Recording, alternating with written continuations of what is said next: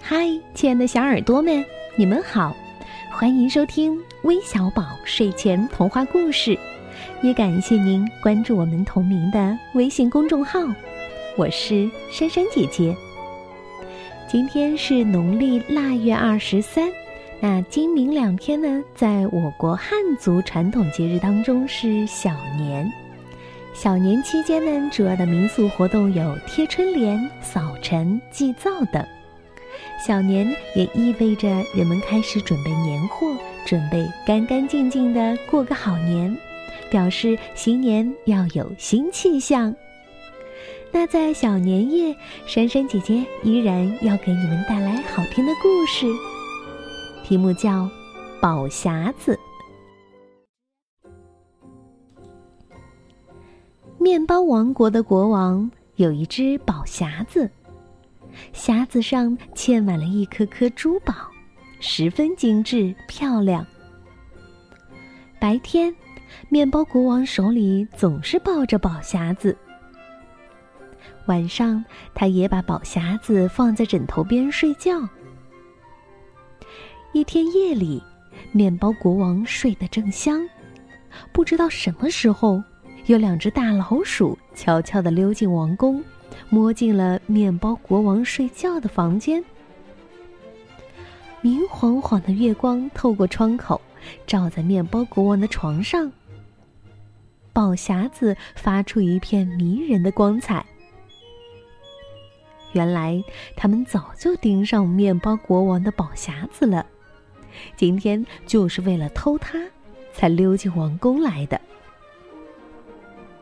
哇，多漂亮的宝匣子呀！嗯，里面一定装着很多珠宝呢。两只老鼠轻轻地走到床边，生怕惊醒了面包国王和守在房间外的卫兵们。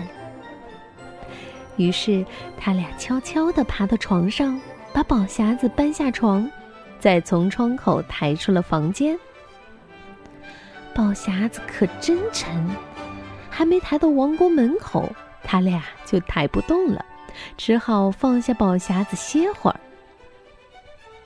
把宝匣子打开吧，看看有多少珠宝。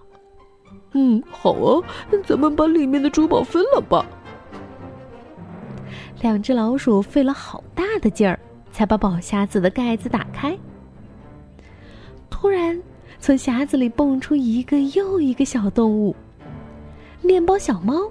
面包小狗、面包小老虎、面包小象，呼的一下，小动物们一下子变得很大很大，吓得两只老鼠飞快的逃跑了。面包小动物们见老鼠被吓跑了，一个个又变小了，然后跳进宝匣子里，盖上了盖子。这时。有两个在王宫里巡逻的面包卫兵走了过来，发现了宝匣子。他们很奇怪：“咦，国王的宝匣子怎么会丢在这儿呢？”天亮了，两个面包卫兵抬着宝匣子来见面包国王。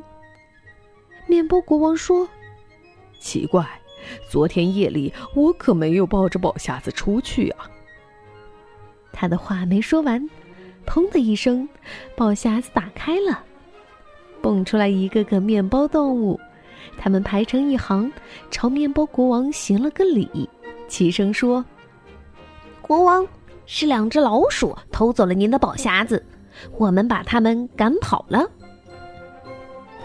面包国王一听，乐呵呵的笑着说：“哈哈，太好了，我可爱的小卫兵们。”你们真了不起！哈哈哈哈现在大家都知道了一个秘密：面包国王整天抱着宝匣子，是因为里面藏着保护他的小卫兵啊！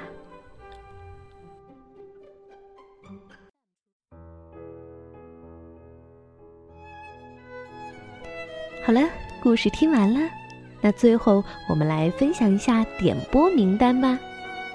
今天点播故事的是来自湖北武汉的王点点，来自内蒙古鄂尔多斯的程家梦，来自湖北荆州的张孝安，来自浙江丽水的周旭熙，还有来自深圳的江一慧小朋友。